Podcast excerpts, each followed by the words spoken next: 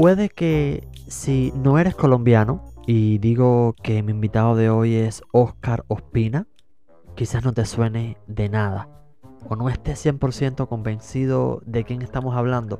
A lo mejor si eres colombiano quizás tengas una idea, porque mi invitado de hoy es de Colombia. Sin embargo, cuando digo OPI, ese osito blanco que a veces hemos utilizado en los stickers de Facebook Messenger, puede que quizás entonces tengas una idea de quién va a ser el protagonista de este episodio. Con su imaginación, mi invitado ha dado vida a este osito goloso, amante de los chocolates y de ver la televisión mientras come. La fama de este personaje cautivó al mismísimo equipo de Zuckerberg en el 2013 cuando lo invitó a formar parte de los stickers oficiales de Facebook Messenger. Él también ha creado otros personajes como Kippy, el compañero inseparable de Opie. Kippy es un pollito de una energía positiva constante. Y también está Toxi, que es un cerdito de un corazón enorme, pero que se esconde detrás de una personalidad un poco malhumorada, pudiéramos decir.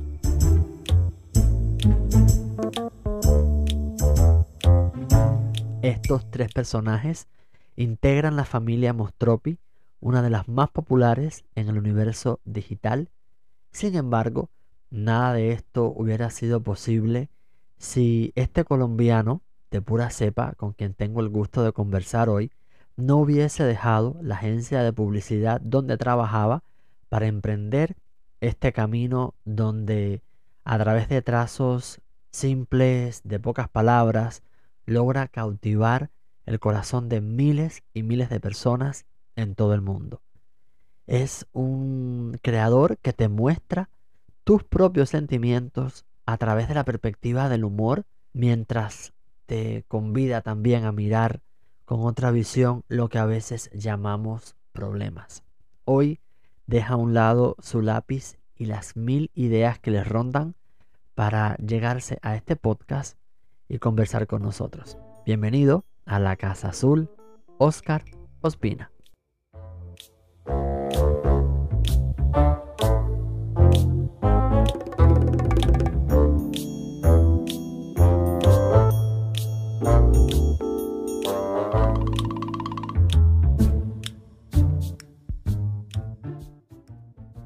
muy buena introducción, me gustó mucho. Empezamos con buen pie entonces. Sí. ¿Qué características tiene que tener una ilustración, un dibujo, a tu juicio, para que sea efectiva, para que logre cumplir el cometido para la cual fue creada? Mm, pues es, como difícil, no sé, porque es que mira que en, en todo este viaje de, de la ilustración y eso, uno se da cuenta de que hay veces que las ilustraciones le llegan de una forma diferente a cada persona. Entonces, no hay como un éxito o como que una forma de, sino que se vuelve como, como medio ambiguo. O sea, puede que tú hagas algo que te gusta mucho, pero a las otras personas no les gusta tanto. Y al revés.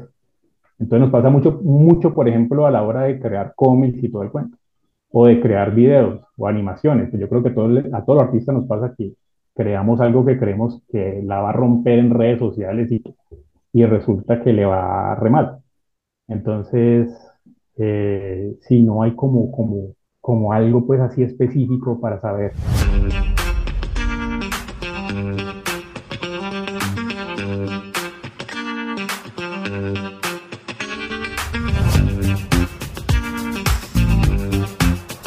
Siempre me daba la sensación en entrevistas anteriores que he escuchado que tú eres tímido. Pues no, yo creo que es más bien, eh, me, pasa mucho con la primera impresión con las personas, porque la primera vez que conozco a alguien sí me siento pues como muy cohibido, pero creo que es algo normal. Y entonces mucha gente cuando me conoce solamente una vez cree pues que yo soy pues como como así, pero no, la verdad es que sí soy pues como ya con, la segunda vez, con la tercera vez ya me, me, siento más confianza y soy más charlador y esto, pero solamente de pronto es como una primera impresión, no lo soy tanto pues. Te decía que quería saber el por qué tú optas por personajes que nacen de trazos sencillos, de colores que tienen como tonalidades pasteles. Yo había leído un poquito y creo que eh, tú eres muy fan de un tipo de dibujo o caricatura japonesa, no estoy muy claro. cuando quise crear eh, la marca y en el momento en que empiezas a, a ilustrar y a ver otras tendencias, vas descubriendo pues como tipos de arte que te llaman la atención.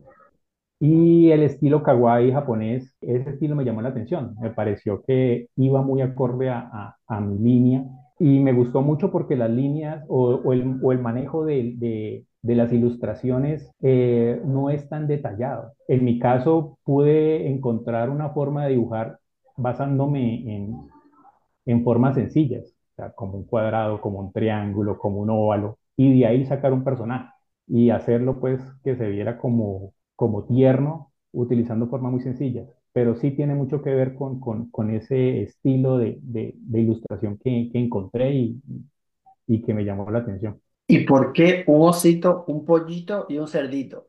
Pues yo creo que más bien estaba mirando tendencias y mirando qué funcionaba y qué le funcionaba a otras personas, mirando qué otras, qué mm, eh, animales utilizaban otras marcas. Entonces, sí, de pronto ya el perro y el gato de pronto era ya demasiado cliché y ya estaba muy pero igual, igual es que hay muchos osos también, igual es que hay muchos pollitos. La cosa era hacerlo de pronto diferente, de pronto con un estilo diferente y no como algo como ya lo han visto las personas.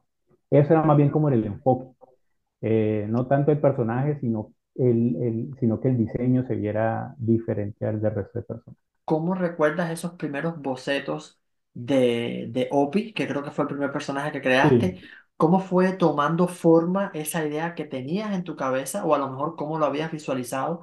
¿Cómo llega eso a concretarse en el papel? pues mira que Mostropi como marca ya existía o ya, ten- ya tenía nombre, pero yo quería crear un personaje, primero que todo, un personaje, que fuera fácil de dibujar, porque yo trabajaba en una agencia de publicidad y llegaba en las noches a dibujar en mi casa para, para, para publicar algo en las redes sociales. Y cuando hacía cosas muy elaboradas me tomaba mucho tiempo, entonces pensando en eso y también que quería crear un personaje, busqué la forma de crear ese personaje que fuera de- de trazos básicos y sencillos y que lo pudiera manejar y hacer eh, de una forma rápida. Entonces sí duré bastante tiempo porque no solamente quería ese personaje, sino que sabía que ese personaje iba a ser el principal para empezar una marca. Entonces sí boceteé bastante, sí hice bastantes ensayos, bas- bastantes bocetos de ese primer personaje hasta que encontré pues como, como este personaje que era como un osito de, hecho de una forma básica casi que un cuadrado, pues salió, salió OPI y me gustó, me gustó el resultado y entonces ahí dije, no, arranquemos con esto. Eh, siempre tuviste claro que lo querías llevar al plano de las redes sociales, al plano del internet, siempre fue una idea que tuviste en clara. Cuando uno sale de la universidad, piensa es en buscar trabajo, en, gracias a el trabajo en una agencia de publicidad, descubrí lo que eran las marcas. O sea, obviamente todo el mundo conoce qué es Warner, qué es Disney, qué es Barbie, todo eso, pero el manejo como marca dentro de una agencia de publicidad, cuando entiendes que las personas que tienen esta propiedad intelectual ganan dinero a través de entregar, otorgar una licencia a un, a un tercero, una empresa, ahí ves como que, ah, ok, o sea que si yo creo un personaje, si yo creo una marca, si yo creo una propiedad intelectual, puedo alquilarla, por decir algo así, y ganar regalías. Entonces me llamó mucho la atención ese modelo de negocio, pero en esos tiempos, porque yo me gradué en el 90, y- no, me gradué, me gradué en la universidad en el 2001, en esos tiempos pues no habían redes sociales y solamente internet. Entonces uno en ese tiempo no sabía cómo hacer que la gente conociera tus personajes o cómo hacer para para sobresalir en un mundo donde solamente podría hacerlo a través de televisión y de prensa. Cuando nacieron las redes sociales y ya con bastante tiempo en agencias de publicidad, me di cuenta que, que, que ahí estaba la oportunidad y gracias a la exposición que tienen las redes sociales de poder mostrar una ilustración, un personaje y, que la, y mirar la aceptación de la gente y, y entendiendo todo cómo se mueve este mundo de las marcas. Si tienes éxito con una marca, con un, con un desarrollo de propiedad intelectual, pues sabes que puedes vivir de él. Pero ha sido un proceso. Por eso se pensó el personaje que sirviera para que cualquier marca lo pudiera utilizar. No fue como casualidad, sino que sí se pensó desde un principio en lo que se quería. Uno no sabe a dónde lo va a llevar todo esto, pero sí, sí sabía más o menos qué quería hacer. Imagino que sobre el propio camino se irán construyendo los, los próximos pasos y vas viendo qué es lo que necesitas. ¿Tú piensas que el hecho de, de- de estar en Colombia, de ser de Colombia, te limitó en algún momento el haber, el querer conseguir todo esto que me estás contando? ¿Piensas que si hubieras estado en otro país, te hubiera sido un poco más fácil? Uy, yo creo que sí. Y lo pienso, y lo he pensado muchas veces. Y lo he hablado con otras personas, también artistas, y decimos lo mismo.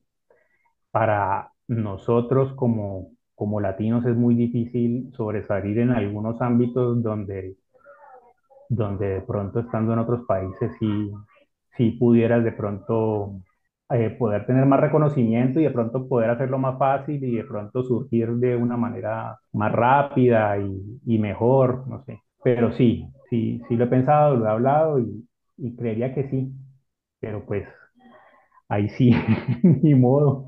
Me hablabas de las agencias de publicidad, que habías trabajado en una. ¿Hasta qué punto limita la libertad creativa de un dibujante el hecho de trabajar en una agencia de publicidad que responde a determinados intereses? Pues las agencias de publicidad son pues como una buena escuela y, y- te ayudan también pues como a fomentar tu, tu parte creativa, pero cuando trabajas para alguien ya va más allá de, de lo que tú consideras que es bueno o bonito o atractivo a limitarte a que le guste a tu cliente o a tu jefe.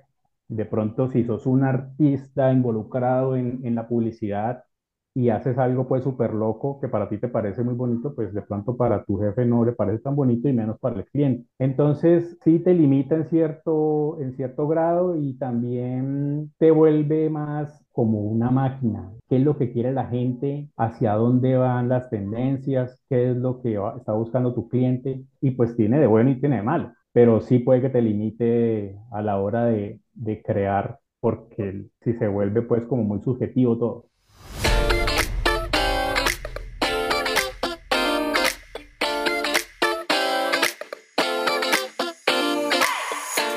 Es ese Oscar que la gente no conoce?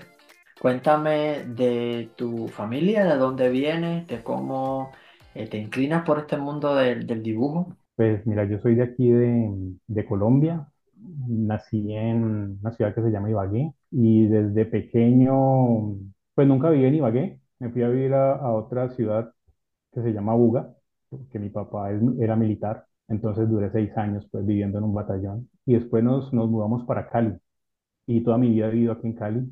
Y desde pequeñito siempre me ha gustado dibujar, siempre, toda la vida siempre he querido dibujar, o sea, siempre he querido tener un, un papel y un lápiz. O sea, solo lo, único que yo pedía cuando estaba solo o cuando me llevaban a algún lado donde mi familia, que tuvieran papel y lápiz. Lo único que yo pedía para distraer.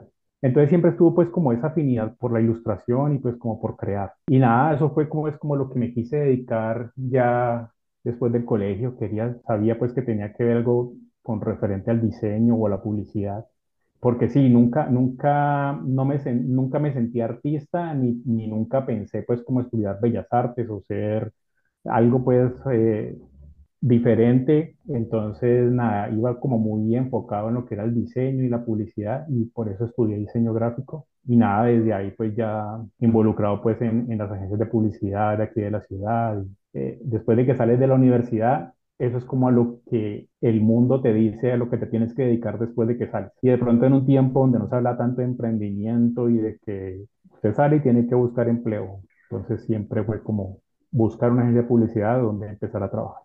Y así fue pues, como empecé con, en esta parte de- del diseño, antes de tener pensado pues retirarme para, para arrancar con la marca de Mostro.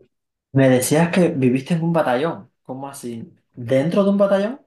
Sí, sí, sí, mi papá como era militar, entonces duré, duramos allá en ese batallón, duramos seis años hasta que mi papá ya, ya después de que tienes 20 años en el ejército, acá en Colombia te puedes retirar y te dan tu pensión ya. Entonces mi papá esperó eso y nos retiramos, entonces ya con seis añitos eh, nos vinimos para Cali. Entonces sí, estuve seis años allá y, y también toda mi vida eh, estudié en, en colegio militar, aprovechando pues que aquí en la ciudad donde vivo entonces había un colegio militar y mi papá era militar y le hacían pues como un descuento pues por ser militar. Y además, o sea, me imagino que, que haber estado en un en batallón, haberte criado en un ambiente militar, eh, lo que es el tema de la disciplina, de la constancia, eso también como, como, como que viene apegado, ¿no? A- pero viene más de parte de, de- de lo que era mi papá, porque mi papá al ser militar, pues sí había que ser disciplinado, ordenado, había que tener pues como, porque sí, los, los, los militares son así, o sea, ellos vienen con, con eso ya intrínseco, entonces si me levanto tengo que tender la cama, no me puedo quedar en la cama acostado viendo televisión, sino que si quiere acostarse a ver televisión tiene que tenderla primero. Estoy empezando por ahí, ¿sí me entiendes? O sea, como que hay ciertas cosas. Primero se barre la casa y se trapea y después sí mira a ver si hace otra cosa, pero entonces uno va aprendiendo como con, eh, a vivir con, con ciertas cosas que desde pequeño naces gracias a, a lo que te inculca pues tu padre y tu madre. Entonces sí tiene mucho que ver. ¿Nunca quisiste ser militar? Sí, sí. Eh, cuando terminé el col, antes de terminar el colegio, mm, muchos de, de- de los compañeros del colegio vimos esa opción, pero hubo unos que nos gustó ir a la Armada, al- a la Naval. Hicimos las pruebas, nos presentamos y no sé, pues menos mal no quedé. Cuando llegaron los resultados y no, no, no quedé entre los, entre los escogidos, pues por algo fue. Pero sí, ah, o sea, había algo que me gustaba a mí ahí. Pues yo creo que tiene que mucho que ver con que mi papá y, y- y haber estado en, un colegio militar y entonces siempre fui pues como muy dado a, a- a hacer lo que la gente me diga en este ámbito. Siempre fui pues como muy sumiso al momento de recibir órdenes. Entonces me gustaba, o sea, no, no, no me disgustaba, es la cosa. Pero bueno, menos mal no, no salió por, será por algo. ¿Dibujas a mano todavía? ¿Qué opinas de la digital, de la digitalización? ¿Cómo, cómo, cómo vives ese proceso de lo antiguo y lo moderno? No, a mí me encanta la, digiti- la digitalización, me encanta la tecnología, me encanta que, que salgan nuevas cosas, me encanta la inteligencia artificial. Al principio, obviamente, sí, dibujaba mucho, mucho papel y acá tengo guardados en mi closet una cantidad de papeles y de ilustraciones, pero después de que llegó el iPad y probé el iPad, yo dije, no, esto es perfecto, aquí tengo todo guardado y obviamente pues sigues dibujando manualmente, pero pues ya sobre un dispositivo. Pero sí, yo dejé de dibujar eh, sobre, sobre papel hace mucho rato. A mí me encanta todo, todo, todo este cuento que te haga la vida más fácil y que te ayude pues a... No soy purista, si, realmente a mí sí me gusta todo lo, todo lo que va llegando y lo quiero probar.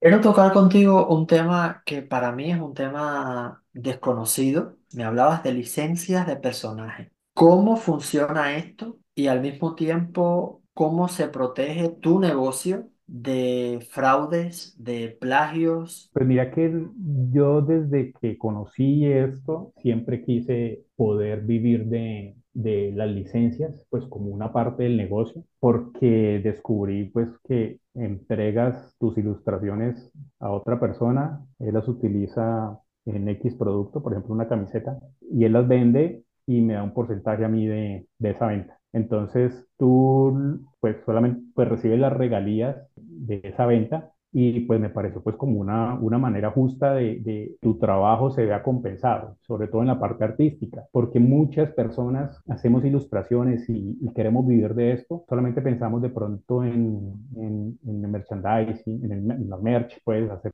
eh, todo este tipo de, de cositas para vender y a veces se vuelve difícil e investigué pues todo lo que tenía que ver con las licencias, fui descubriendo con el tiempo cómo era que, que funcionaba esto y que las empresas grandes de, de- personajes tienen representantes en los países que son los que pues te representan a ti, ofrecen tu marca a empresas grandes y si estas empresas están entusiasmadas o les gusta lo que ven, pues adquieren tu, tu licencia, tu propiedad intelectual. Es así pues como hemos hecho el trabajo. Tenemos representantes pues ahorita en toda Latinoamérica, en cada país. Y en eso hemos estado trabajando es- todo este tiempo pues como una parte del negocio. Y la otra parte que me decías de, de lo del plagio y todo el cuento, no, desde un principio, desde que empecé con esto, eh, el plagio siempre estuvo ahí presente. O sea, desde que arranqué con esto y, y, y empiezas a tener un poco o algo de éxito con, con las redes sociales, la gente quiere aprovechar ese éxito para también vender y, hacer esto. Pero también te das cuenta de que algunas veces es pelear contra la corriente, pero depende también, ¿no? Si estás hablando de una persona que tiene su, en su casa está haciendo eh, tazas, mugs, eh, impresos, pues ahí no hay tanto problema. Lo hay problema es cuando de pronto una empresa grande que que tiene tiendas y todo el cuento hace eso, ahí sí pues ya no es tan justo. Pero sí, me ha pasado muchas veces y ya uno sabe cazar las peleas. O sea, no, no puedes estar detrás de todo el mundo diciéndole pues que, que no lo haga porque te voy a meter a la cárcel, no. O sea, es difícil.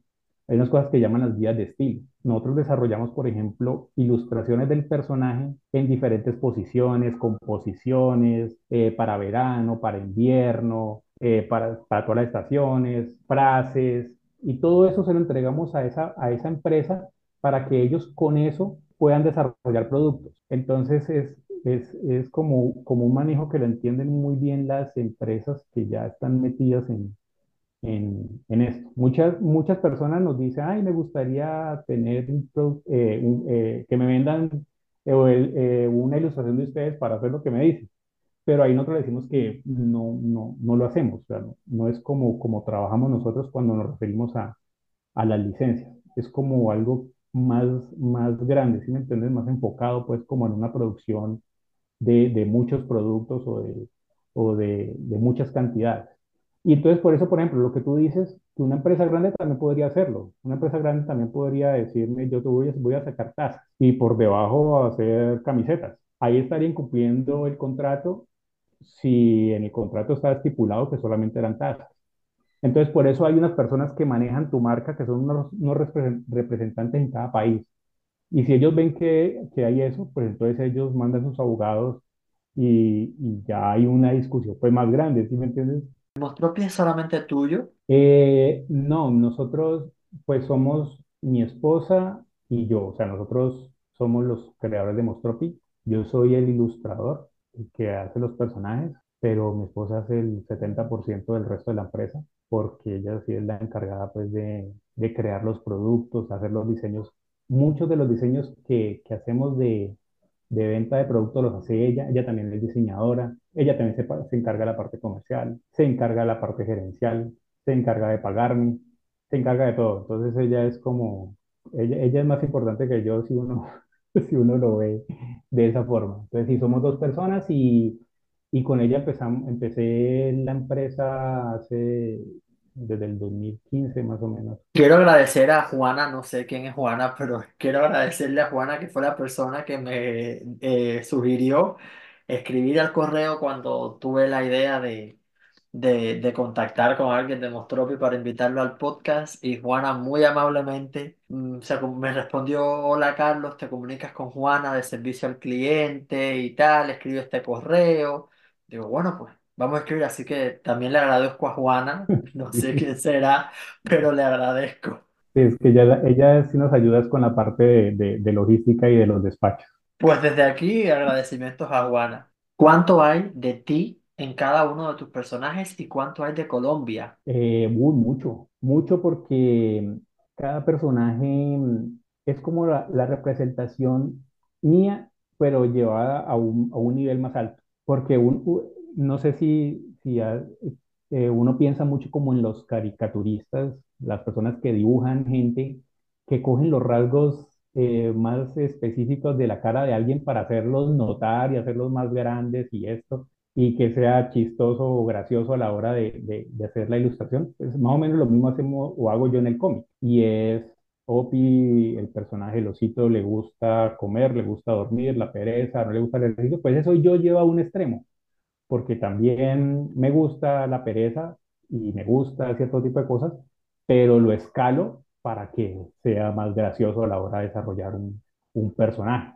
Entonces lo mismo con Totsi, que Totsi es amargado y es como retraído y todo el cuento, igualmente. Entonces uno saca como las cosas que, que uno siente que, que son de uno y, las escala. Y la parte de Colombia yo creo que yo creo que uno se da cuenta de que la mayoría de cosas que uno hace le pasan a todo el mundo.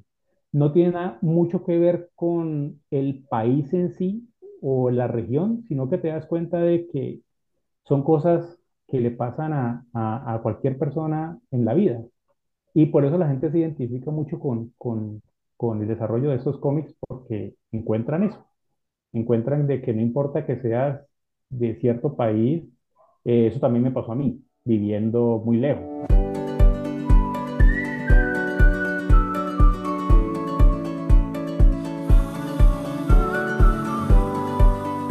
Miles y miles y miles de personas ya saben qué es Mostropi, el humor de cada personaje. Sin embargo, ¿piensas que todavía hay un poquito de ingratitud respecto a la figura del ilustrador y a la profesión del ilustrador? Pues no lo veo así, yo creo que, yo creo que el artista quiere eso. O sea, yo creo que la mayoría de artistas que no muestran su cara y que es porque quieren permanecer de pronto en el anonimato o no quieren ser tan reconocidos. O sea, creo que expresar de otra forma es lo que, lo que queremos con nuestro arte, con nuestras ilustraciones.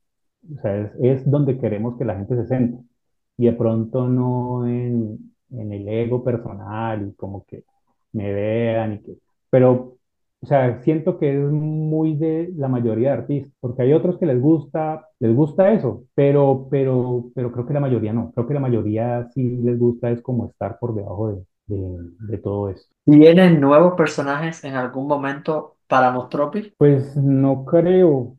A ver, a veces sacar un personaje nuevo es difícil, no por el hecho de crear el personaje, sino de posicionarlo y de que la gente se sienta a gusto y, quiera conocer más del, más del personaje. Porque es que ya tiene unos, ya tú tienes unos personajes que están posicionados y que la gente ya conoce y que la gente ya quiere ver. Entonces, cuando sales con un personaje nuevo, a veces es muy difícil que la gente lo acepte o lo adopte bien. Te toca es como empezar a trabajar en ese personaje para que la gente lo empiece a incorporar en un mundo donde no estaba y donde ya hay unos personajes que estaban muy claros. Pero sí, hay, hay algunos personajes que he vinculado algunas veces, pero sí se quedan como en personajes muy secundarios. Oscar, has expresado en otras entrevistas que, y me lo habías comentado también aquí en el podcast, que siempre te había gustado el arte, pero nunca pensaste eh, que podías vivir de eso. ¿Qué le dirías a los jóvenes que están empezando, que quieren aventurarse en este mundo y que a veces no cuentan con el apoyo familiar porque todavía se sigue viendo el arte como un hobby? y no como un trabajo a tiempo completo del cual se puedan sacar beneficios económicos. Pues mira que yo creo que eso era, o eso es algo muy de, de, de la generación mía, porque antes era muy difícil tener de pronto la exposición que tienes ahorita. O sea, en esta época que vivimos, vivir de cualquier cosa que, que te apasione no es fácil pero con dedicación y trabajo se puede lograr. O sea, antes decirle a una persona que le gustaba el arte, decirle que eso no va a poder vivir, es como, como, o sea, ya es una mentira grandísima. Cada vez ves más como la gente que es creativa, que es creadora, que le gusta el diseño, las artes o toda la parte de manualidades, lo que sea, empieza a mostrar su trabajo y si lo hace de la forma adecuada, vive de eso todo lo que tú hagas vas a encontrar una persona que le guste. O sea, es que son, son millones y millones de personas las que pueden ver tu trabajo. Y de pronto no hacer o no mostrarlo por miedo al qué dirán o, a, o, al ridículo o a que te critiquen es, es lo peor que uno puede hacer. Eh, estamos en la época perfecta para, para vivir de eso, de lo que nos gusta.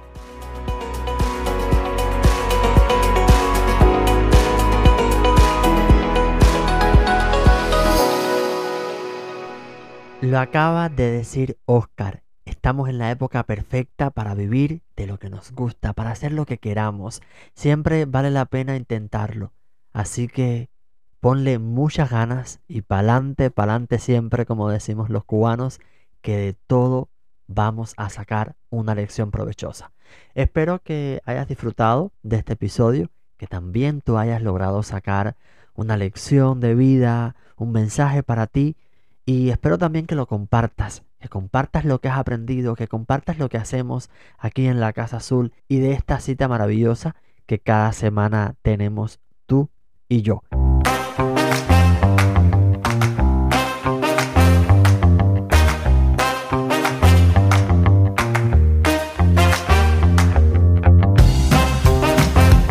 No nos cansemos de invitar amigos para que se sumen a nuestra familia y desde ya te invito a preparar el próximo encuentro que tenemos el martes siguiente.